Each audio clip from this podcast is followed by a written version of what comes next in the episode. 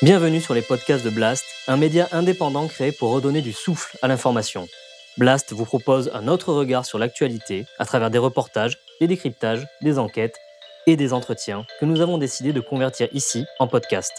Notre ambition Devenir votre média de référence et ainsi peser dans la bataille de l'information qui s'annonce et qui sera décisive.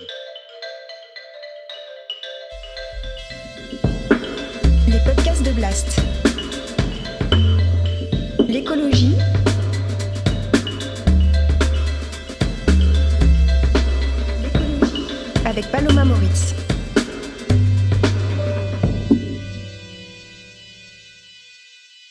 Qu'on aura une économie qui permet à l'homme de faire du profit et de gagner de l'argent sur la destruction du vivant, où sa surexploitation continuera, on ne pourra pas s'en sortir.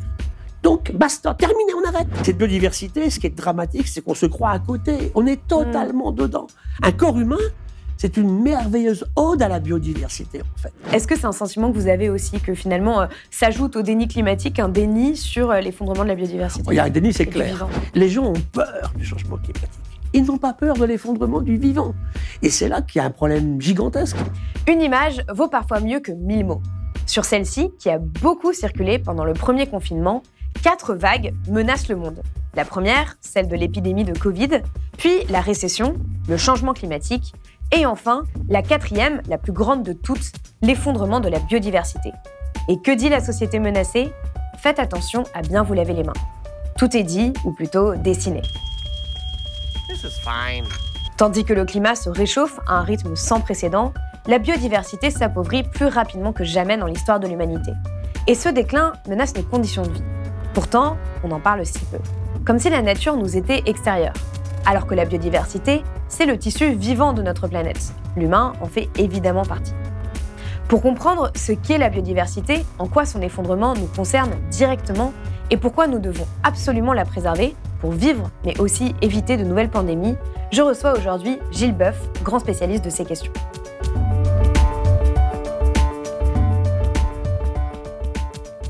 Alors Gilles Boeuf, bonjour. Bonjour, Merci d'être venu sur euh, le plateau de Blast. avec plaisir.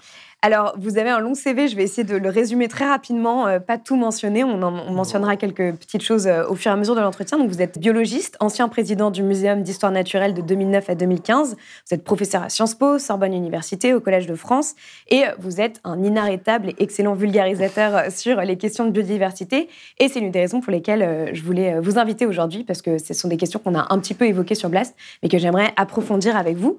Donc, pour commencer, est-ce que vous pourriez me dire, pour les personnes qui euh, ne sont pas du tout familières avec ces questions, quels sont les grands enjeux euh, autour de la biodiversité aujourd'hui? Alors d'abord la définir, hein, puisqu'on vient de perdre un grand personnage qui s'appelait E.O. Wilson, un Américain. Et ce monsieur a été extraordinaire, il a écrit toute sa vie sur la biodiversité. Ses livres de 2007 euh, ou plus récemment sont absolument magiques. Et le terme sort en 2000, 2000, ouais, 1985. hein. Il sort là, dans, dans le, mais uniquement dans les, laboratoires, euh, ouais. les enseignes scientifiques. Alors, il n'est pas créé par n'importe qui. Il est créé par des scientifiques d'une nouvelle discipline qui n'existait pas jusque-là, qui s'appelle l'écologie de la conservation. Donc Wilson le popularise, mais ça reste dans les laboratoires de recherche jusqu'en 1992, hein, la deuxième conférence du sommet de la Terre à Rio, la première de Rio. Et là, le, le terme sort des laboratoires. Et aujourd'hui, c'est vrai que je défie quelqu'un d'ouvrir un média ou d'écouter quelque chose sans que le terme biodiversité n'apparaisse. Alors, c'est quoi la biodiversité? Vous verrez que moi, souvent, aujourd'hui, j'emploie le mot vivant, le vivant. Oui. Parce que c'est beaucoup plus un mot qui est plus utilisé. Et c'est c'est exactement la même chose. La biodiversité, c'est la partie vivante de la nature. Hein, quand la Terre se forme, 4,5 milliards d'années, un petit peu plus, elle se refroidit, elle se condense, l'eau donc s'installe comme eau liquide, l'océan ancestral se développe, et la vie va apparaître là-dedans, plus tard. 700 millions d'années après. Il faut bien faire la chronologie pour qu'on comprenne ce dont on parle. Donc la vie, c'est quoi? C'est une membrane, avec quelque chose à l'intérieur, quelque chose à l'extérieur. À l'époque, à l'extérieur, c'est de l'eau liquide, salée, l'océan. Et il y a des échanges sans arrêt entre l'intérieur et l'extérieur. C'est exactement pareil pour un corps humain aujourd'hui ou pour euh, un serpent, euh, Mm. un arbre ou, ou une bactérie. Et donc, la biodiversité, c'est l'ensemble de toutes les relations que tous les êtres vivants ont établies entre eux et avec leur environnement. Pour être très simple, la partie vivante de la nature. Ne confondons les humains, les espèces animales, les espèces végétales. végétales, les champignons, les bactéries, les virus. hein. Donc ça veut dire que il faut y réfléchir. Souvent, on a confondu nature et biodiversité. Non, par exemple, un cristal de quartz, c'est magnifique. hein. Une jolie bague en or, c'est magnifique. Ça de vivant. C'était là avant que le vivant ne se développe. hein. Le monde minéral. Alors, ce qui est intéressant, c'est comment le vivant a dû tirer parti de cela pour exister, se développer, se reproduire et se perpétuer dans le temps. En fait. C'est ça qui est intéressant aujourd'hui. Ce qui veut dire que le monde minéral a donné naissance à la vie, bien sûr, à une époque. hein. Tous les deux, là, on a un squelette. Mm. On ne tiendrait pas debout autrement. hein. Vous connaissez une coquille d'œuf de poule, une coquille d'huître, hein, un squelette de corail. Ça, c'est la relation intime entre le minéral et le vivant. Et cette chimie-là est absolument géniale, finalement. Donc le vivant apparaît, modifie ce qui était là auparavant et explique la situation actuelle dans laquelle on se trouve. Modifications aujourd'hui qui sont bien sûr tout à fait changées, chamboulées par les activités humaines. Justement, aujourd'hui, on parle beaucoup de l'effondrement de la biodiversité, enfin d'ailleurs pas assez. Euh, on parle euh, du, fait qu'on est à l'aube d'une sixième extinction de masse. Quels sont pour vous les grands enjeux justement autour de ce qui est en train de se passer aujourd'hui? Bah, pour ces- dès qu'on a compris ce qu'est le vivant et la biodiversité, je dirais une chose, c'est que tous, tous ceux qui nous écoutent là, on ne mange que du vivant.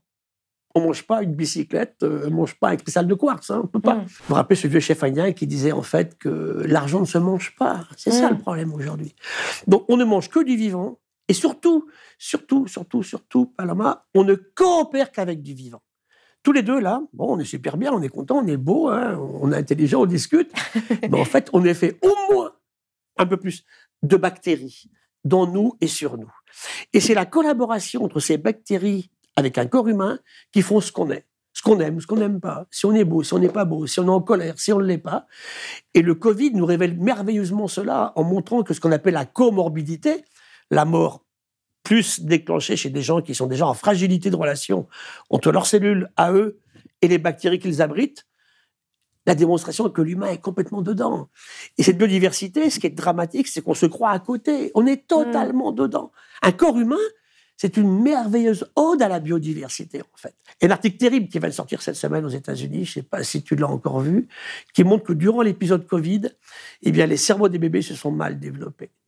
Aux États-Unis, il y a au moins trois travaux dans Nature, hein, des choses très sérieuses, qui montrent que l'inquiétude de la maman liée à la crise Covid, et surtout le manque de relations entre enfants, ils se voyaient plus, ils se touchaient plus, ils couraient plus dehors, font que ça a dégradé leur développement, en fait, embryonnaire au sein de la maman, mais après le développement des premières années. Est-ce que nos bébés actuels vont être effectivement moins capables de s'adapter à des conditions difficiles que nous? Probablement. Lié à cette histoire de virus et aux mesures qu'on a prises pour nous en protéger. Et ça, c'est pour démontrer que cette biodiversité, elle est essentielle à l'humain. On ne peut pas s'en passer. Puis ensuite, euh, pourquoi les enjeux sont importants? Ben, Parce que simplement, les, grandes causes de l'effondrement du vivant, c'est d'abord la destruction. On détruit. Tous les jours, on détruit. On détruit, on arrache, on, écrase, on, écrabouille. euh. Et, là, les, les mâles ont des rôles différents des femmes, je trouve. Quand je vois, par exemple, qu'en Antarctique, quand on découvre les manchots, ces oiseaux incroyables, alors ils ont des toutes petites plumes, c'est pas des plumes, ils ne, ils ne volent pas, c'est pas des oiseaux. On Mm. va les écrabouiller durant des dizaines d'années pour en faire de la graisse pour les machines des navires à, à vapeur, hein, qui allaient pêcher les baleines et détruire les baleines aussi. Il n'y avait aucune femme en Antarctique à l'époque. Ça ne serait pas passé comme ça s'il y avait des femmes. Mm. Les femmes ont une perception de ces questions-là et surtout des solutions à ces, à ces problèmes très différentes de celles des hommes. Donc dans ces mondes hyper masculins, on arrivait à la situation actuelle. On détruit, on détruit, on détruit. On pollue, on contamine. Et il n'y a pas que le plastique dans l'océan, et les perturbateurs endocriniens. Il y a d'ailleurs euh, justement euh, euh, une, des scientifiques qui, euh, qui ont dit récemment qu'on avait atteint la cinquième limite euh, planétaire, qui est celle de la pollution euh, Bien chimique sûr. et plastique. On- a déjà, on l'avait déjà atteint par l'azote, hein, trop d'azote. Mm. Bien sûr, tout à fait. Ensuite, on dissémine tout partout, hein, ce qu'on appelle les espèces envahissantes qui deviennent, ou les espèces invasives, c'est un petit peu différent.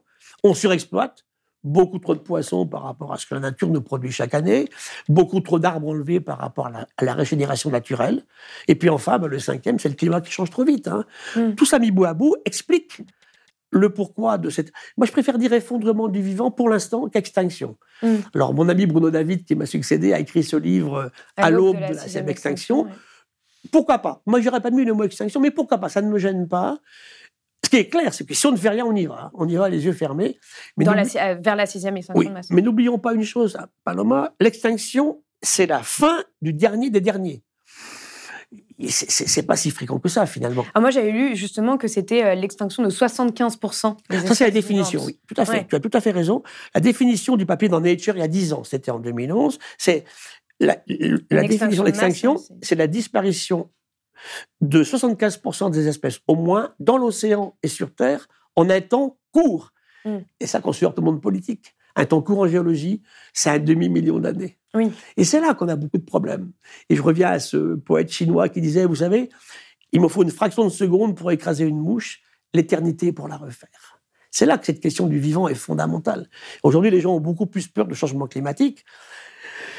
Ils n'ont pas peur de l'effondrement du vivant. Alors qu'aujourd'hui, on assiste à un effondrement du nombre des individus dans les populations sauvages. Et ce qu'on oublie de dire, une explosion du domestique. Il y a Mm. beaucoup plus d'animaux qu'il y en a eu aujourd'hui. hein. 23 milliards de poulets sur la Terre, 1,3 milliard de vaches, 4 milliards de cochons. Mais il ne reste que 4% d'animaux sauvages, en fait. C'est ce qu'on dit. C'est ça le drame complet aujourd'hui. Mm. Donc ils s'effondrent, ils s'effondrent, on leur prend leur place, on leur prend leur milieu de vie.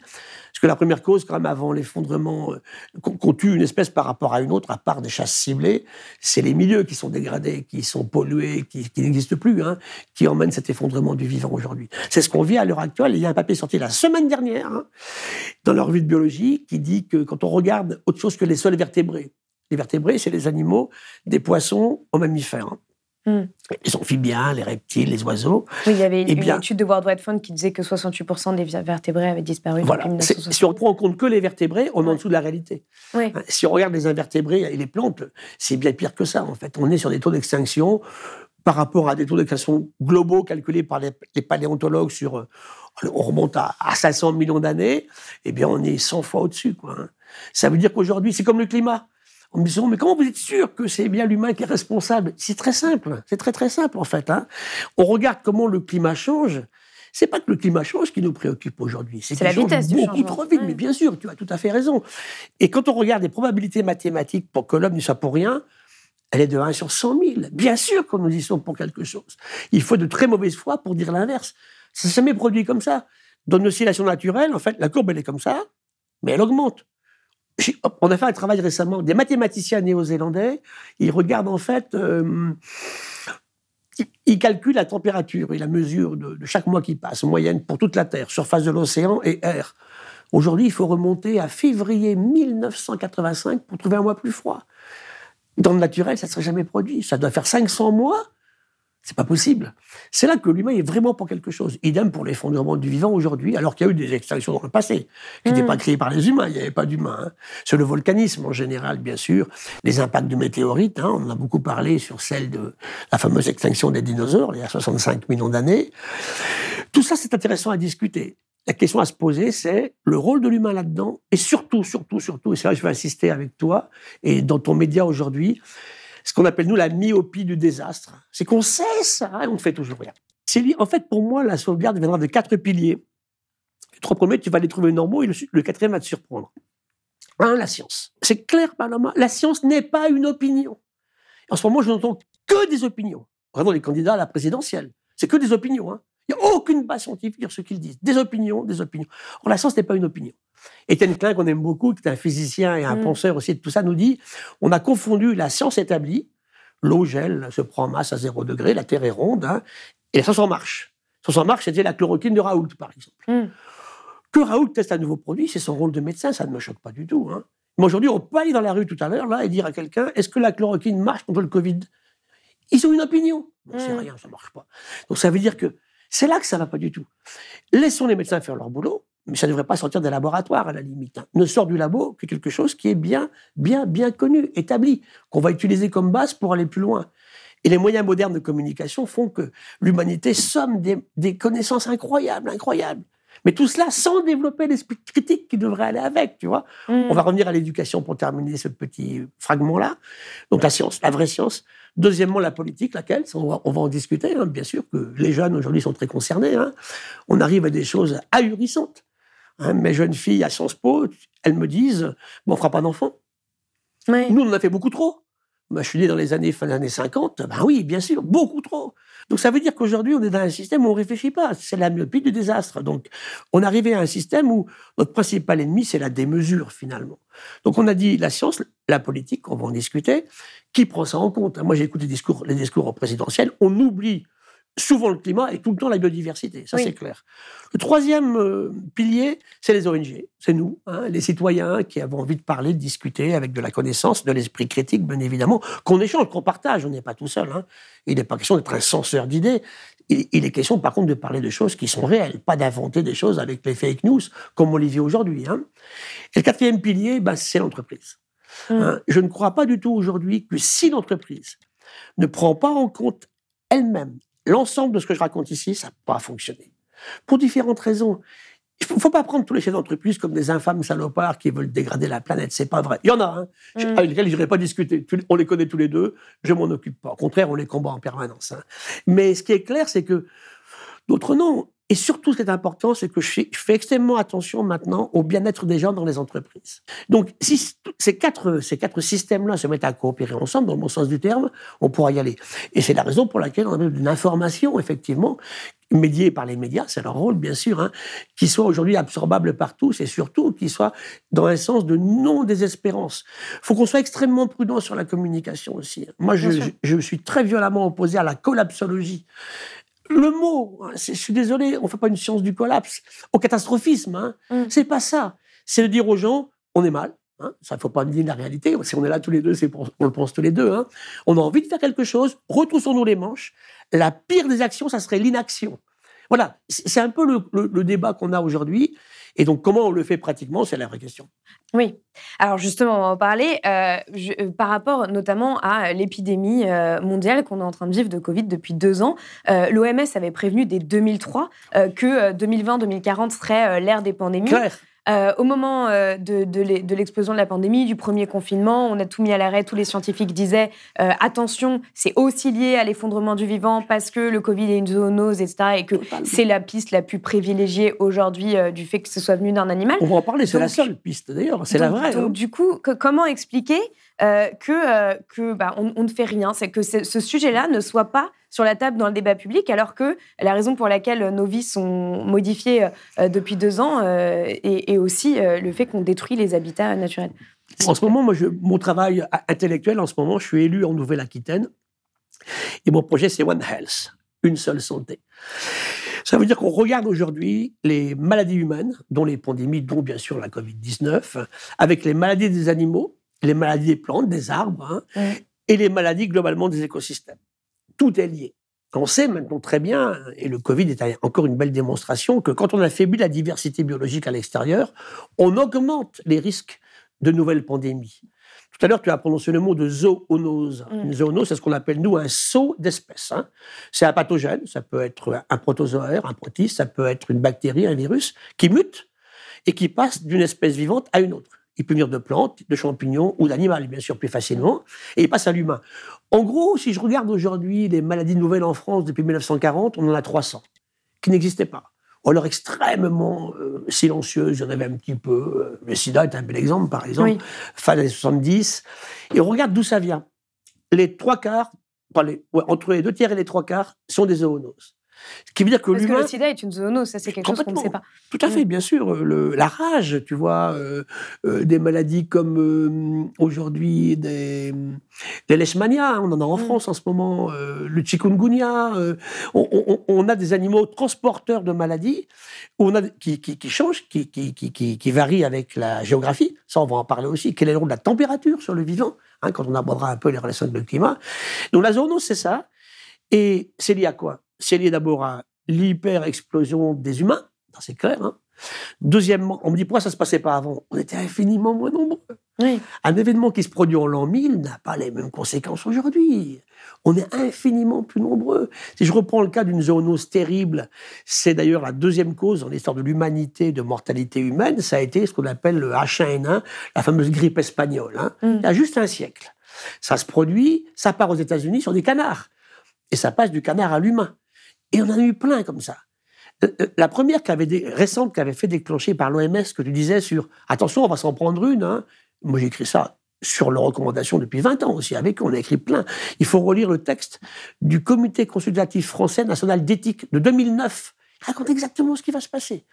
Un virus de Chine, pourquoi on pourra en parler aussi bien sûr, qui va se transmettre à l'humain et qui va tout paralyser. Ah, pourquoi on a fait une mission de vivant, ça se produit Tout simplement parce que un virus, il n'a pas d'intention. Hein. Il est spécial le virus parce qu'il est, il est vivant sans l'être. Il est vivant on peut tuer des virus. Si on les tue, c'est qu'ils ont été vivants avant. J'en ai marre mm. d'entendre qu'on me dise les virus ne sont pas vivants. Je suis désolé. C'est des formes de vie très particulières. Ils ne savent pas se reproduire tout seuls. Donc ça veut dire qu'il faut qu'ils trouvent une cellule qui va l'accepter. Donc il faut que le virus arrive à. Ça, château fort, hein, une cellule. À tourner les défenses de château fort, à rentrer dedans, et là, il se développe. Il utilise la machine de la cellule pour faire non pas des cellules comme elles étaient auparavant, mais des petits virus, les siens, à lui. Très bien. Quand il a fait ça, bah, le problème, il est assez dramatique. Ça veut dire qu'il relâche des, bébés virus, des virions en permanence dans le milieu, qui vont aller affecter d'autres cellules, bien sûr. Hein.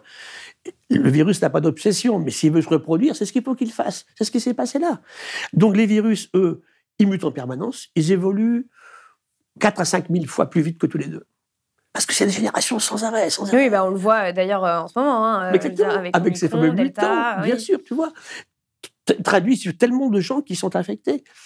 Alors, c'est intéressant de comparer le, virus actuel à celui de 2003, le premier SARS-CoV, qui s'est arrêté au bout de trois mois sans aucune vaccination. Il était trop méchant. Il tuait trop, il tuait la moitié des gens. Ce qui veut dire que, pour revenir à ta question fondamentale, relation biodiversité et pandémie, c'est que quand un milieu est très biodivers, avec un maximum d'espèces différentes, certaines sensibles au virus, d'autres pas, le virus, il a un parcours du combattant hein, quand il sort de, sa, de son mm. animal initial. Deuxièmement, dans celles qui sont sensibles, il y a des variabilités génétiques. C'est ce qu'on appelle la variabilité génétique, hein, le polymorphisme génétique au sein de la même espèce, de la même cellule. Et certains sont, sont résistants et d'autres pas. C'est ce qu'on fait avec les antibiotiques, par exemple, aujourd'hui. Hein. Aujourd'hui, on vit un autre drame, c'est l'antibiorésistance, qui est catastrophique. Hein, oui. Et qui est liée à l'hyper-excès d'usage. Encore une fois, la démesure. C'est super, les antibiotiques. Merveilleuse invention. Ça a sauvé des millions d'humains grâce à Fleming, avec sa pénicilline. Mais aujourd'hui, on les utilise tout n'importe comment, dans les yaourts, dans les animaux d'élevage. C'est une catastrophe. Surutilisé, eh bien, le monde vivant. Oui, on en mange en plus, enfin, on en, on en ingère sans s'en rendre compte. C'est non seulement habitué, mais devenu résistant. Et aujourd'hui, des, des, médicaments qui traitaient des maladies euh, de façon excellente en quelques jours ne sont plus aujourd'hui efficaces parce qu'on est allé trop loin dans l'usage. Donc c'est la démesure encore une fois. Donc pour revenir et terminer sur les zoonoses, plus il y a d'espèces vivantes dans un écosystème, et plus au sein des espèces qui sont là, il y a de la variabilité génétique au sein de ceux qui sont sensibles aux pathogènes, mais ça se passe. Qu'est-ce qui se passe quand on détruit la forêt tropicale, quand on surpêche dans l'océan, quand on pollue les côtes, quand on enlève la forêt, aussi boréale, et quand on pollue les sols? Eh bien, on diminue cette diversité biologique. Et on diminue au sein de ceux qui sont sensibles les, aspects de résistance. Et du coup, c'est le saut d'espèces qui se produit à ce moment-là, en fait. Hmm. Plus on garde du biodivers, mieux on se protège. Donc ce qu'il faut faire, c'est foutre la paix aux chauves-souris. On me dit, ça va une chauve-souris, votre virus? Je dis oui, au départ, oui. Je ne dis pas qu'il n'a pas été bricolé après, mais au départ, c'est un virus de chauve-souris. Oui, ce qu'on dit, c'est que les premières traces de Covid ont été vues dans les. Dans on les connaît depuis 20 ans, dans les grottes du Cambodge, tu vois, du Laos, au muséum, en Chine. Mais ce qui est intéressant, c'est de voir que ces virus sont connus chez des chauves-souris qui sont à 1500 km de Wuhan. Hmm. Elles ne volent pas 1500 km. Quelqu'un est allé, Paloma, les chercher il y a 10 ou 20 ans, dans ces grottes chinoises, pour les ramener. Alors, soit sur un marché, c'était le cas du SARS-CoV-1 euh, en 2003, avec le premier SARS-CoV qui était passé en fait d'une chauve-souris à des civettes masquées, un petit mammifère que les gens mangent. Hein. Mm. Chauve-souris, on fait caca sur, dans des caches, sur les civettes vivantes, tout ça mélangé en même temps dans le même marché. Elles sont contaminées, les gens qu'on en mangé sont contaminés. Celui-là a disparu. Mais là, J'y crois pas trop à un marché à Wuhan, parce que le marché de Wuhan était un marché plus de poissons que de mammifères. Toujours est-il qu'il est passé par un labo, s'il n'est pas passé par un marché, et puis quelqu'un est sorti malade. C'est ça le, problème d'aujourd'hui. Mais à l'origine, ça venait d'une chauve-souris. Complètement. Alors, on me dit, dans ce cas-là, c'est simple, on élimine les chauves-souris. Mamma mia 1400 espèces de chauves-souris sur la Terre, on va les tuer? C'est notre meilleure barrière, Paloma, hmm. pour nous défendre. Moins il y en aura, plus on aura des problèmes. Oui, c'est comme toutes les personnes qui disent il faut tuer les moustiques, euh, qui ne se rendent pas compte qu'en fait, sans les moustiques, euh, exactement. Ou, les, ou, les, mouches, ou ah, les, fourmis. À, quoi sert le moustique À quoi sert la fourmi Et je dis, mm. vous, vous servez à quoi? On ne pose pas cette question-là, mais bien sûr que si. Hein. Et c'est ça le vrai. je crois que dans notre combat à tous les deux, pour moi, je m'attache beaucoup, si tu m'as déjà écouté ou rencontré, il faut mettre beaucoup d'humour. Et j'aime bien amener mon interlocuteur à s'auto-ridiculiser lui-même de ses comportements. Moi, j'ai écouté une conf un jour, une dame, deux dames qui partent. Il a raison, ce monsieur, on va manger moins de viande. C'est un petit, c'est un petit combat gagné, ça, en fait. Oui. Donc, tout est là. Donc, pour répondre à ta question, clairement, plus on appauvrit le vivant, plus on se met à la portée de ces pathogènes. Alors, euh, On appelle l'effet de dilution, pour finir. hein. C'est Felissa Kissing, une femme qui écrivait il y a à peu près, il y a maintenant 20 ans, hein, qui disait que le- l'effet de dilution dans la nature est fondamental, hein, puisque les, les dangerosités sont diluées dans beaucoup d'espèces. Si on appauvrit les espèces, on augmente la probabilité de survenue de maladies et de pandémies. alors, vous parliez d'humour. euh, je ne sais pas si vous avez vu le film Don't Look Up, qui est un Et- peu l'événement euh, du, du moment. Euh, Il y a. Mais il parle beaucoup du climat, pas beaucoup de biodiversité. Voilà, alors justement, il y a l'écologue euh, Philippe Grandcola Oui, grand qui, dans Le Monde, euh, a, a expliqué que en fait, les réactions à Don't Look Up faisaient l'impasse de la crise de la biodiversité et il se demande s'il n'y a pas un déni dans le déni.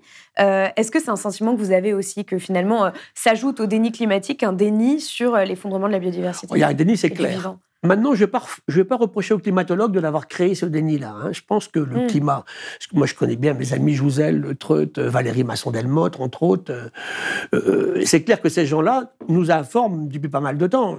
Jean Jouzel est très désabusé aujourd'hui, on ne les a pas beaucoup écoutés. Donc ça veut dire que, OK, il faut s'occuper du climat, mais on oublie complètement le vivant. Les gens ont peur du changement climatique. Ils n'ont pas peur de l'effondrement du vivant. Et c'est là qu'il y a un problème gigantesque.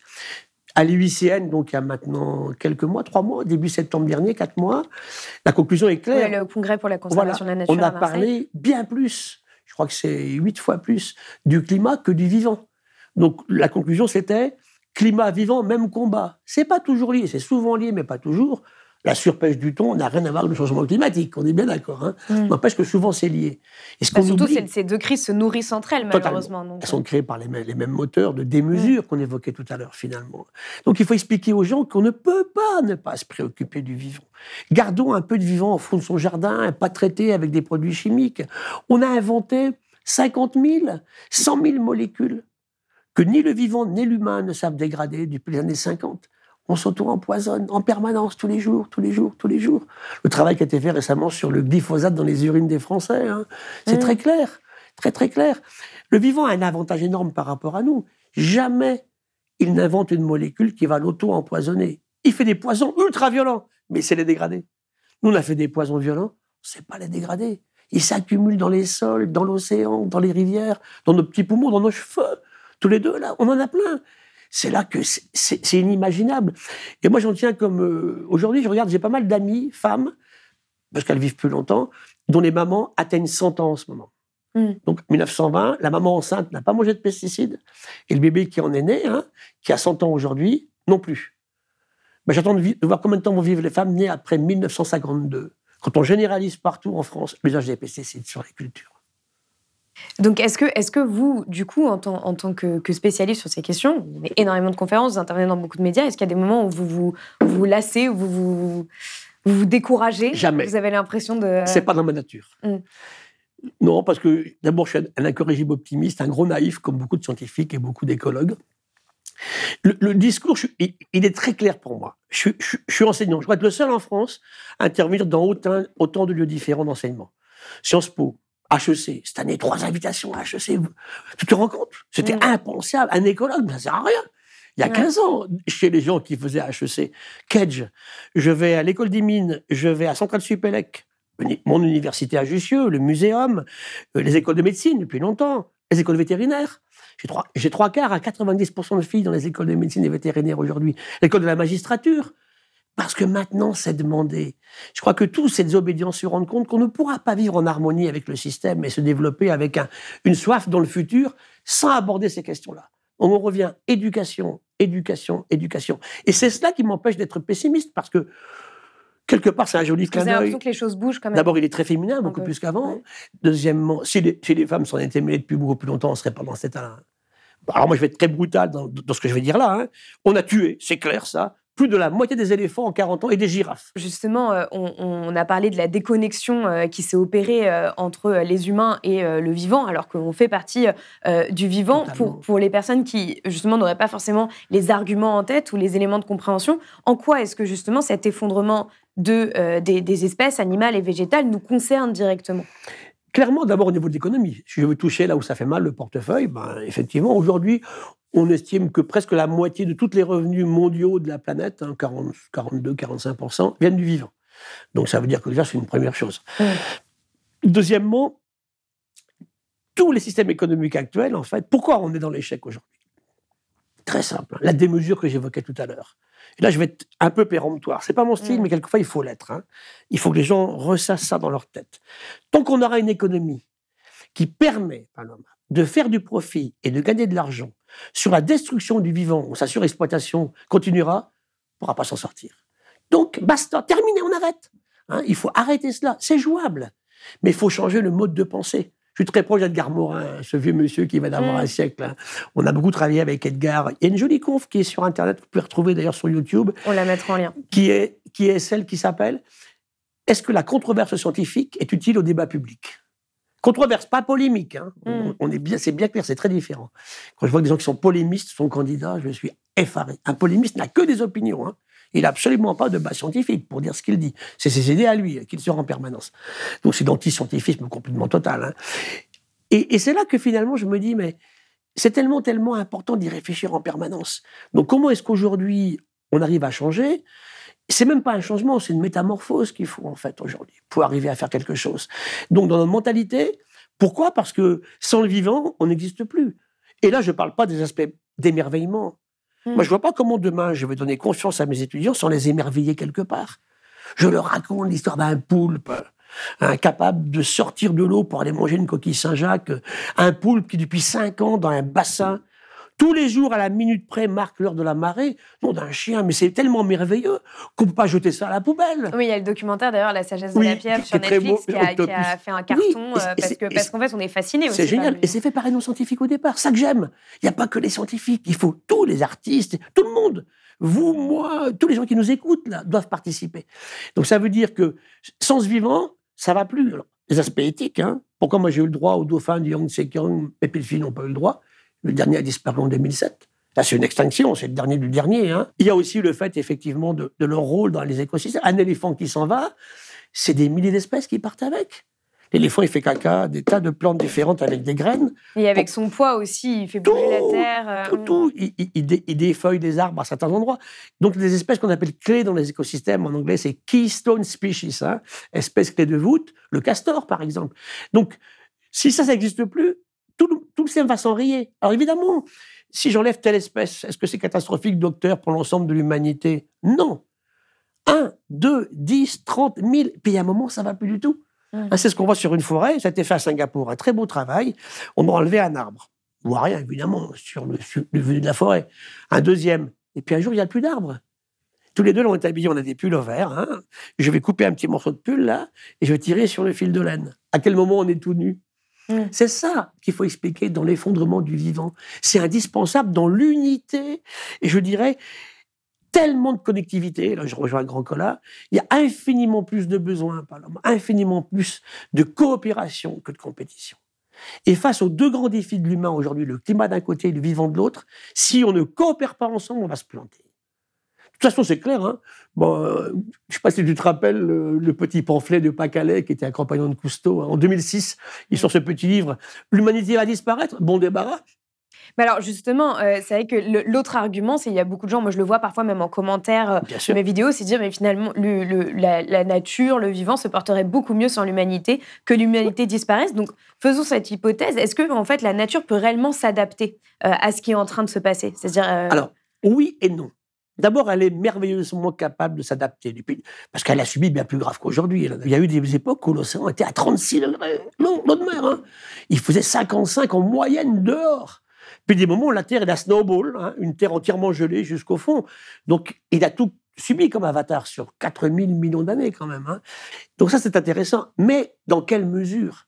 Et c'est là que j'aurais beaucoup, bah, avec Cyronique, on en parle souvent, on parlait des bébés tout à l'heure, de la résilience. Donc la résilience, c'est le fait que on va revenir après le trauma à un système plus ou moins comparable à l'antérieur. Mais n'oublie jamais une chose, c'est qu'on ne peut pas résilier si on est mort. Oui. Donc ça veut dire que d'abord, on doit résister à l'agression, et si on y a résisté, plus ou moins bien, comment on retrouve après un état plus ou moins proche de ce qu'on avait avant? Donc pour répondre à la question sur la nature, oui, elle va s'adapter avec l'humain ou sans humain, elle s'en fout. Il y a eu de longs moments où il n'y avait pas d'humain. C'est ça. On me dit souvent, il faut sauver la planète. Elle s'en fout, la planète. Complètement. On la gratte un peu, si tu veux, mais c'est tout. Donc c'est ça, le- c'est ça le système. Il y a une jolie, une jolie anecdote aux États-Unis qui circulait à l'époque quand j'étais la dernière fois. Deux planètes se rencontrent. Une qui est magnifique, verte et bleue, un grand sourire jusqu'aux oreilles, tu vois. Elle, elle est, elle est felice, hein, comme on dit en espagnol. Elle est heureuse, elle est contente. Puis elle trouve une copine. Ah, elle va pas bien du tout. Elle est pâle, elle est terne. Bon. Je dis, mais qu'est-ce que tu as? Tu es malade? Dit oui. Qu'est-ce que tu as comme maladie? Bah, J'ai attrapé l'humanité. T'en fais pas, ça dure pas très longtemps. C'est exactement ça, en fait. Je crois qu'aujourd'hui, le, le vivant, oui, bien sûr. Quand on me dit on va tout faire disparaître, ben, bien sûr que non. Les tardigrades, les bactéries vont continuer comme elles étaient là auparavant. Mais ce qu'il y a, c'est que l'humain va entraîner avec sa chute beaucoup d'espèces qui étaient assez, qui étaient des merveilles de merveilles au niveau de leur adaptation et qui vont partir beaucoup plus vite qu'elles ne seraient parties s'il n'y avait pas eu des humains. Et qui sont aussi des régulateurs euh, de, de biodiversité. Euh, et on sait aussi que les océans sont des puits de carbone. L'océan, il n'y en a qu'un seul. L'océan, oui. Je dis souvent, hein, les mers, Oui. les mers, hein, Paloma. Ouais. Et c'est pour ça qu'il est intéressant, l'océan. Il est unique. Il y a la cryosphère, la glace, hein, et, et- et il y a l'atmosphère, et puis il y a toute l'hydrosphère hein, qui est faite de l'eau, salée, pas salée. Donc l'océan a un rôle fondamental du régulateur du climat, oui, ça c'est sûr. Alors, euh, vous avez le sens de la formule. J'ai lu euh, récemment dans une interview dans Sud-Ouest que vous disiez pour le vivant, on peut arrêter de tout flinguer. Euh, donc, vous dites on peut. Euh, justement, il y, y a beaucoup de personnes qui se sentent complètement démunies par rapport à la crise climatique, encore plus, je pense, par rapport à la crise de la biodiversité. Donc, qu'est-ce qu'il faudrait faire pour arrêter ce désastre? Et je vous propose qu'on fasse ça par euh, échelon. Donc, déjà, euh, à l'échelle individuelle, qu'est-ce que les personnes euh, qui nous regardent peuvent faire La, première, est-ce que- Paloma, Mm. manger beaucoup moins de viande. Alors les véganes m'attaquent en disant il faut que tu dises qu'il faut arrêter de manger de la viande. Non, je ne sais pas jusque-là tout de suite. Il faut manger beaucoup moins, ça c'est clair. Deux fois par semaine, c'est largement suffisant. On va se développer de façon harmonieuse, hein. ça c'est clair. Dans nos courses, qu'est-ce qu'on achète? Je pense que notre meilleure carte de vote, c'est la carte de crédit. Mm. Qu'est-ce que Oui, tous c'est toute cette idée du boycott par la consommation pour essayer de faire évoluer les Tous pratiques. ces gens qui euh, vendent comme ces produits aujourd'hui. lamentables, là, si on ne leur achetait pas, ils arrêteront. Mm. Pourquoi on continue à mettre sur les champs des produits comme le glyphosate? Parce qu'on a tué les sols avant. Si on ramène la vie dans les sols, on n'en aura pas besoin. Il faut la diversité partout. Mais ce qui est très clair, c'est que ce qu'on achète et ce qu'on mange, c'est fondamental. On est le reflet de ce qu'on mange tous les deux. Là, c'est tellement évident. Aujourd'hui, on vit un drame, c'est la malbouffe. Et qu'est-ce qui a tué par le Covid? La malbouffe. La misère, la pauvreté et la malbouffe. Des gens gros, hein, qui étaient en hypertension artérielle, en diabète de type 2, qui faisaient plus de sport depuis des années. C'est ça, en fait, la cible de ces virus. Ils révèlent nos fragilités. Et ce qui est tellement, je dirais, époustouflant et merveilleux quelque part, il a 15 gènes d'ADN, ce petit virus. Tous les deux, on en a 29 000. Là. Et notre économie est- s'est effondrée à cause de ça. Réfléchissons un petit peu. C'est là je dis souvent, dans nos résolutions de système que chacun peut utiliser, il faut des mathématiques appliquées, évidemment, de la physique, bien sûr, de la chimie, de la biologie, de l'écologie, mais aussi de l'anthropologie, de la sociologie, bien évidemment. Il nous faut aussi du droit, il nous faut aussi de l'économie, laquelle hein Et Mm. puis un poil de philosophie et d'art, c'est quand même pas mal aussi. Quoi. Tout ça en même temps. Et ça, on ne sait pas faire ça. Alors justement, oui, c'est vrai que la, question individuelle, bon, on enfin, chacun peut essayer de faire euh, ce qu'il Oui, peut à son échelle quoi, avec ses sûr. moyens, etc. Voyager différemment, a- prendre moi sa voiture. tout ça. Là, c'est le rôle des ONG de raconter ça. Hmm. Mais mais il y a toujours, on se, on se heurte aussi à un système euh, économique, à une économie, comme vous le disiez, qui, qui détruit le vivant, et, euh, et aussi euh, bah, à, un- à une espèce de machine infernale qui semble enclencher. C'est-à-dire que Bien par exemple, quand on entend qu'il va y avoir plus de plastique que euh, de poissons dans les océans en Ouais. 2050, Ouais. euh, bon, on voit des innovations qui essaient de ramasser les plastiques, mais on a l'impression que ça fait pas le poids en fait, d'une certaine Puis, manière. Moi, je suis même pas pour qu'on les ramasse. hein.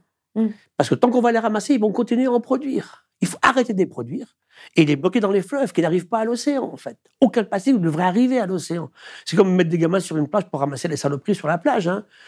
On peut le faire à l'échelle locale, mais je suis désolé. Si on continue à faire ça, eh bien, ils vont continuer à relarguer leurs produits. Quelqu'un les ramasse. Donc, il faut qu'aujourd'hui, il si on les ramasse, il faut en faire quelque chose aussi. hein. Si c'est vertueux, tant mieux. Donc, aujourd'hui, c'est ne pas évi- éviter d'utiliser, réduire. Après, on dit compenser quand on peut, mais comment est-ce qu'on fait? Bien sûr. Alors justement, il y, a- il y a un peu toute cette question autour de l'innovation, euh, c'est-à-dire à la fois il y a un peu les fausses bonnes solutions ou des sûr. solutions qui peuvent euh, bah, parfois aussi créer euh, euh, une sorte de déculpabilisation des pollueurs derrière, comme et le vous remède, disiez. et le remède pire que Euh, le mal, hein, souvent. bien sûr. Bien sûr. Ça arrive. euh, et euh, il y a aussi euh, donc euh, des, des- des solutions euh, comme le biomimétisme dont Oui. vous parlez souvent, Oui. euh, dont le principe est de s'inspirer du vivant, de la nature, euh, pour, pour innover. Est-ce que vous pouvez expliquer en quoi ça consiste et où est-ce qu'on en est en fait aujourd'hui sur le biomimétisme? Alors, le biomimétisme, un- ça part d'un livre, pas si vieux que ça, il a été écrit en 1997 par une américaine qui s'appelle Janine Benius, et elle sort Innovation Inspired by Nature. Mm. Hein, comment on peut créer de la nouveauté à partir de la nature En scrutant la nature. J'aime bien tout watch en anglais. En scrutant, en la regardant très profondément. En l'aimant aussi, bien sûr. hein. C'est le fait que le vivant a des avantages énormes par rapport à nos économies. Tout à l'heure, on a dit le vivant ne s'auto-empoisonne jamais. Le vivant a un acheteur pour ses déchets en permanence. Il recycle tout, bien évidemment. Le vivant vit avec des choses très simples. Hein, hydrogène, oxygène, carbone, azote, voilà. Il utilise avec beaucoup de parcimonie ce qui est rare. On a un poil de sélénium tous les deux. Un poil On va le chercher Mm. où Si on n'en a pas, ça va pas. Mais un poil, c'est suffisant, un tout petit peu, en fait. hein. Le vivant fonctionne dans des conditions très simples de température et de pression. Là, sur un coin de table, dans un bout d'océan, à, à 10 degrés. Et le vivant fait tout ça avec une énorme parcimonie d'énergie. Une libellule, elle vole à 100 km/h avec 2 watts. Elle encaisse 30 G en accélération. Un pilote de guerre dans son, dans son jet, là, Thomas Pesquet parle des centrifugations des cosmonautes, c'est pas marrant, hein Mm. 5, 6 G. Elle en prend 30, ma libellule. Elle est merveilleusement belle en plus. Toute petite, fragile, elle est géniale. On a perdu cette poésie, cette envie de faire à partir de choses simples. Ce que le vivant fait merveilleusement. Et c'est pour ça qu'il est toujours là. Mm. Et la réponse que je donne en- finale de, de l'humain, elle est claire. La nature, le vivant a 4 milliards d'années, la nature 4-6, très bien, elle est toujours là, donc elle s'est adaptée. On l'a dit, à des, des phénomènes monstrueux, des volcanismes incroyables, des impacts de météorites, des rencontres de continents, des températures incroyablement hautes ou incroyablement froides. Elle est toujours là, parce qu'elle s'est adaptée. Mais alors, que permet le biomimétisme Je vais revenir tout de suite, Ouais. mais pour s'adapter, Mm. il faut changer. Ce qu'on fait toujours pas, nous. On n'accepte pas de changer. Donc le mimétisme, c'est nous faire changer en prenant des solutions basées sur les vivants qui sont pérennes, qui ne vont pas amener à des remèdes pires que le mal, qui ne vont pas amener à des systèmes, effectivement, de dégradation du vivant. Donc aujourd'hui, on en est où? On a créé le CEBIOS en France, Centre d'expertise et d'études du biomimétisme et de la bioinspiration, qui tous les ans fait un, congrès qui s'appelle le Biomimexpo à la Villette. Donc c'est le but d'aller chercher dans le vivant des solutions à nos problèmes. Comment aurait fait le vivant face à tel problème? Les plastiques en excès, par exemple. euh, quelles bactéries les dégradent Dans quelles conditions euh, L'invention du sang artificiel à partir d'un ver marin, hein, des côtes bretonnes. Ça va être aussi des pales d'éoliennes qui sont complètement inspirées d'ailerons de baleine et qui fonctionnent beaucoup mieux. Le fait de relever le bout des ailes d'avion, on gagne beaucoup d'énergie, donc moins de pollution, euh, moins d'énergie pour transporter l'avion et le faire aller vite, en regardant les grandes plumes des oiseaux. Ce train japonais inventé qui va le plus vite au monde, inspiré du bec et la tête du martin pêcheur, qui- ont des CX, des coefficients de pénétration dans l'eau et dans l'air exceptionnels. C'est tout ça. Il faut une trilogie pour que ça marche, le biomimétisme. Il faut un chercheur qui a une idée, qui lance quelque chose, il a fait une découverte, un ingénieur, comment l'ingénieur traduit en fait technologique qui soit réalisable réellement par l'humanité ces choses connues, et une entreprise. Voilà pourquoi je dis que l'entreprise est très, imp- est très intéressante à ce niveau-là. Grâce à ça, avec des gens qui ont envie d'avancer de façon vertueuse, il y en a, hein, bah, ça peut fonctionner. Donc le biomimétisme, c'est d'aller s'inspirer du vivant pour mieux faire, parce qu'elle fait mieux que nous. Et je terminerai là-dessus en disant que le vivant fait mieux que nous, plus vite, sans polluer, en recyclant ses déchets, moins cher. Allons-y. Alors, il y, a- il y a quand même quelques critiques euh, autour euh, du biomimétisme, Ah, mais, euh, mais voilà, oui, c'est vrai que c'est comme toute innovation, ça dépend ce qu'on en fait. Euh, à l'échelle politique, vous avez été membre du Conseil scientifique du patrimoine naturel et de la biodiversité auprès du ministère de la Transition écologique et Oui. solidaire. Vous avez aussi beaucoup participé à la COP 21, Oui. notamment en tant que conseiller de Ségolène Royal. C'est ça. On va avoir des rendez-vous, là, des grands rendez-vous qui arrivent pour la biodiversité cette année. Donc, on a le 9 et le 11 février, du 9 au 11 février à Brest le. One Ocean Summit. J'y vous serai. serez. Et la COP 15 biodiversité à Kunming qui devrait avoir lieu fin avril, mais bon, on verra. Euh, Trois fois qu'on la remet déjà. hein. Ouais. Qu'est-ce qu'on peut attendre de ces rendez-vous selon vous? Est-ce que est-ce que c'est pas des, des, des- des- finalement des grandes messes pour pas grand J'ai participé à plusieurs COP. hein. Climat, j'ai j'ai participé à la COP 20 à Lima, à la COP 21 à Paris, à la COP 22 à Marrakech. Je suis pas allé à Glasgow pour la 26, là. J'ai participé à des conférences sur la biodiversité au sommet de la Terre à Rio. Ça a le mérite d'exister, mais je pense qu'ils font aussi trop dans la démesure. Ça veut dire qu'aujourd'hui, il faudrait le faire de façon beaucoup plus réfléchie au niveau de l'empreinte écologique. Je dis pas que c'est inutile, mais je pense qu'il faudrait vraiment un soubresaut des populations très fort pour qu'on puisse faire pression sur le monde politique. Parce que les choses m'ont surpris quand même. hein. À la COP 21, quand j'ai vu la Chine, trois, quatre mois, c'était en avril. La COP a lieu, donc elle se termine le 12, le 12 décembre 2015. Oui. Le président Fabius de la COP dit voilà, c'est gagné. Voilà. C'est un petit marteau, mais je pense qu'il peut faire de grandes choses. Ça a été une réussite clairement, clairement, clairement diplomatique, ça c'est clair. Hein. Écologique, je sais pas, est-ce qu'on a appliqué ça après hein. Mais ça avait le mérite d'exister. La Chine a signé très vite, ce qui paraissait impensable. hein. La Russie a signé aussi. Donc, sur les 196 pays qui étaient là, ils ont tous dit OK, on fait quelque chose. Et ce qui est aussi fabuleux, c'est qu'en novembre, juste après, donc le 6 novembre euh, 2015, on lance euh, la pratique. Un an après, 9 dixièmes des pays ont fait quelque chose, ont proposé un plan. Est-ce qu'ils vont les suivre? C'est ça la vraie question. Mm. Même nous, quand on signé l'accord de Kyoto, par exemple les Français, on l'a pas respecté hein, dans nos émissions de CO2, dans ce qu'on a fait. Donc comment on traduit ça réellement dans, dans, dans les faits? Donc Mais qu'est-ce qu'on peut attendre, par exemple, de ce One Ocean Summit en termes de, de mesures ou de, euh, voilà, de, de, de grandes politiques qui devraient être mises en place pour vraiment stopper euh, cette Bah, il faut dire que moi, je suis pas super optimiste là-dessus. Moi qui suis un Ouais. optimiste de nature, je ne crois pas trop. C'est-à-dire que c'est trop vite décidé. euh, Ça fait, ça fait, ça, ça fait bling bling sur le moment. On va faire ça. C'est pas C'est-à-dire, on dit suffisamment on va, on va, on va, on va protéger, euh, Ouais. voilà, on va sanctuariser les aires protégées euh, et euh, Par exemple, tu vois, j'ai fait partie, j'ai été président du conseil scientifique du parc de la mer de Corail. C'est le plus grand parc national français. C'est une fois et demie la superficie de la France. Pour surveiller ça, on a un bateau de 24 mètres. C'est clair qu'une aire protégée, qu'elle soit marine ou terrestre, elle ne marche que avec des moyens qui sont mis avec. En hommes, en femmes évidemment, hein, bien Mm. sûr, hein, et en argent aussi, ce qu'on fait pas. Aujourd'hui, par- qu'aujourd'hui on n'investit pas en fait pour protéger. euh, Paloma, on crée des nouveaux parcs nationaux en France en déshabillant ceux qui existent déjà. Il n'y a pas de poste nouveau. Les syndicats, par exemple, moi, là-dessus, je les appuie, hein, de, de- de- des parcs nationaux nous disent moi, on ne veut pas de nouveaux parcs, puisqu'on va déshabiller celui-ci pour habiller l'autre. Ça ne marche pas. Mettons les moyens. Aujourd'hui, moi, je préside une réserve naturelle. On ne l'a pas dit dans mes fonctions. Je suis très fier de cette fonction-là, qui est la réserve naturelle de la Massane, dans les Pyrénées, qui est géniale. Hein Il a été classé en juillet 2021 au patrimoine mondial de l'humanité, une forêt française, qui est le lieu en Europe qui a le plus d'espèces ramenées à la surface. Génial. J'ai dû aller chercher de l'argent dans le privé pour aider ma forêt à, subsister. L'État ne fait pas les efforts qu'il faut là-dessus, bien sûr. Bah alors justement, euh, quand je parlais tout à l'heure du, euh, du fait qu'il allait y avoir euh, plus de plastique dans les océans qu'en deux- en 2050, on voit le, le braconnage qui continue aujourd'hui, les, la campagne européenne en ce moment Oui. sur le- la- les ailerons de sûr. qui sont qui sont sont commercialisés. On coupe les ailerons des requins, on les laisse couler dans l'eau, etc. le, Enfin, on a vu le film Jacques Perrin, hein qui sont voilà, Je me souviens de biodiversité.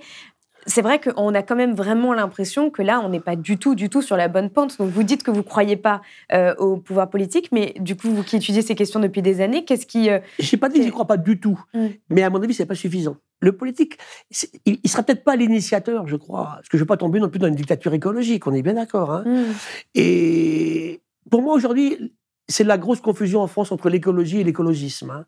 C'est pas du tout la même chose.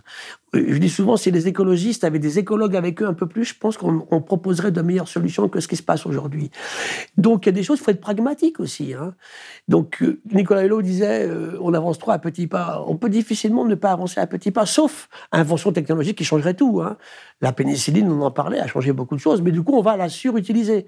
Et là, je reviens à Edgar Morin qui disait récemment au président Macron le problème n'est pas la frénésie scientifique ou technologique, il est l'usage que l'on en fait. C'est exactement ce dont on parle là. hein. Quand tu parles aussi de technologie sur le, climat aujourd'hui, il, il disait aussi, il parlait des gilets jaunes, c'est tellement vrai. Il dit regardez ce qui se passe. Si le pouvoir politique oublie les gens qui sont pauvres, eh bien, le premier gourou qui passe, il gagne. C'est terrible. On en a des gourous qui sont dans l'attente en ce moment. On a eu au Brésil, aux États-Unis, il y en aura en France aussi, ou en Italie. Donc c'est là que cette écologie-là, elle finit par avoir des impacts sociaux gigantesques. Et ce qu'on oublie, c'est que les impacts écologiques, du climat ou du vivant qui sont là, ont non seulement des impacts sur la vie de tous les jours, que expliqué tout à l'heure, mais tout le temps, tout le temps sociaux. Il n'y a pas d'impact sans qu'il y ait des impacts sociaux. L'objectif numéro un des Nations Unies dans les ODD, hein, les objectifs de développement c'est éradiquer la pauvreté. Allons-y, qu'est-ce qu'on fait? On fait rien du tout. Et là, je vais être encore véhément et je vais m'emporter aussi sous le seuil d'extrême pauvreté sur la Terre en ce moment-là, qui est donné à 1 dollar US, donc 0,8 euros par personne et par jour. Plus des deux tiers, presque les trois quarts sont des femmes. Ça me révulse. Mais c'est ce que d'ailleurs disait Lucas Chancel, que j'ai, euh, l'économiste Lucas Chancel que j'ai reçu euh, récemment, qui disait qu'on ne peut pas affronter euh, le problème du climat sans régler le problème des inégalités. Mais complètement. Mm. Regarde aujourd'hui dans les grandes catastrophes naturelles, un climatique ou autre, un tsunami, un volcan qui crache, et deux tiers des victimes sont des femmes. Alors que vous êtes plus nombreuses que les hommes sur la Terre passé 25 ans. Il y a un problème gigantesque à ce niveau-là. Ça commence par ça. Et je vais avoir une, image un peu curieuse. J'ai deux, deux obsessions, si je peux en avoir. Un, ramener de la vie dans les sols. On ne nourrira jamais 8 milliards d'humains avec des sols qui sont morts. Donc les pesticides terminés, l'hypermécanisation terminée. Mais on fait de la polyculture, on est bien d'accord. On diminue pas les rendements on est de plus en plus nombreux, on ne va pas augmenter les surfaces agricoles à l'infini. Sinon, mes zones humides et mes forêts tropicales, elles s'en vont. Hein. Mm. On produit plus, mais de façon vertueuse, comme le fait le vivant, en faisant de la polyculture, pas une seule espèce au même endroit, au même moment. Et deuxièmement, mettre toutes les petites filles du monde à l'école. Je crois que si déjà on arrivait à ça, ça serait déjà pas mal, effectivement. Est-ce qu'on va prendre ces décisions durant ces grands messes dont on parle là? Je ne sais pas. Ah bah, sur l'éducation, il ne me semble pas, mais en tout cas. Éducation, mm. éducation, éducation. C'est tellement, tellement important. Qu'un enfant sache qu'une bactérie, c'est pas forcément méchant. Au contraire, qu'il est plein de bactéries, qu'elles sont merveilleuses. J'ai trois petites filles hein, qui me disent toujours, le grand-père raconte une sorte de petites cellules. Je raconte des sortes de virus et de bactéries. Ils ouvrent des, elles ouvrent des yeux comme ça. Et c'est vrai, on a plein les cheveux. Alors, le, drame, c'est que nos élites ne le savent pas. Il n'y a pas un cours d'écologie à l'école nationale d'administration. Oui, mais malheureusement, oui. Pas une seule heure. Il y en a à Polytechnique maintenant. Maintenant, j'en fais de l'écologie à, Sciences Po, ça marche bien. Bruno Latour avait commencé avant moi. On en fait aussi à, HEC, à Supélec, euh, à l'école des mines. Ça vient. Et ces ingénieurs formés aujourd'hui seront différents. Hein. Parce que leur obsession, c'est pas que gagner de l'argent. Ils n'ont pas envie d'aller travailler chez le plus grand pôleur pour gagner des sous. Ils, veulent du sens à leur vie. Et ça, on n'a jamais su le faire dans l'éducation nationale. Et on a beaucoup plus développé euh, un peu de connaissances que l'esprit critique c'est fondamental. Et j'en veux à ce gouvernement qui aujourd'hui nous tue au lycée l'enseignement des sciences de la vie et de la terre. Il n'y aura pas d'esprit critique chez les jeunes Français si on ne leur enseigne pas en permanence. La biologie est optionnelle, une option. C'est monstrueux. Je ne comprends pas. Euh, merci beaucoup Gilles Boeuf d'être euh, d'être venu sur euh, le plateau de Blast. Avec plaisir, partagé. Merci. Merci. Si vous avez aimé ce podcast, s'il vous a été utile, n'oubliez pas de nous mettre des étoiles ou de le partager autour de vous sur vos réseaux sociaux. Blast est un média indépendant, et si tous nos contenus sont en accès libre, c'est grâce au soutien financier de nos blasters et abonnés. Pour nous soutenir, faites un nom unique ou mensuel et rendez-vous sur blast-info.fr. Blast, c'est aussi une web télé disponible sur YouTube et Peertube et présente sur tous les réseaux sociaux. Alors suivez-nous et pour ne rien rater de nos contenus, abonnez-vous sur notre chaîne YouTube.